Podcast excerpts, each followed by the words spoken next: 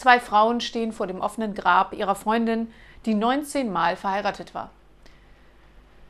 Jetzt sind sie endlich zusammen, seufzt die eine. Welchen von ihren verstorbenen Männern meinst du denn? Na, keinen. Ich meinte ihre Beine.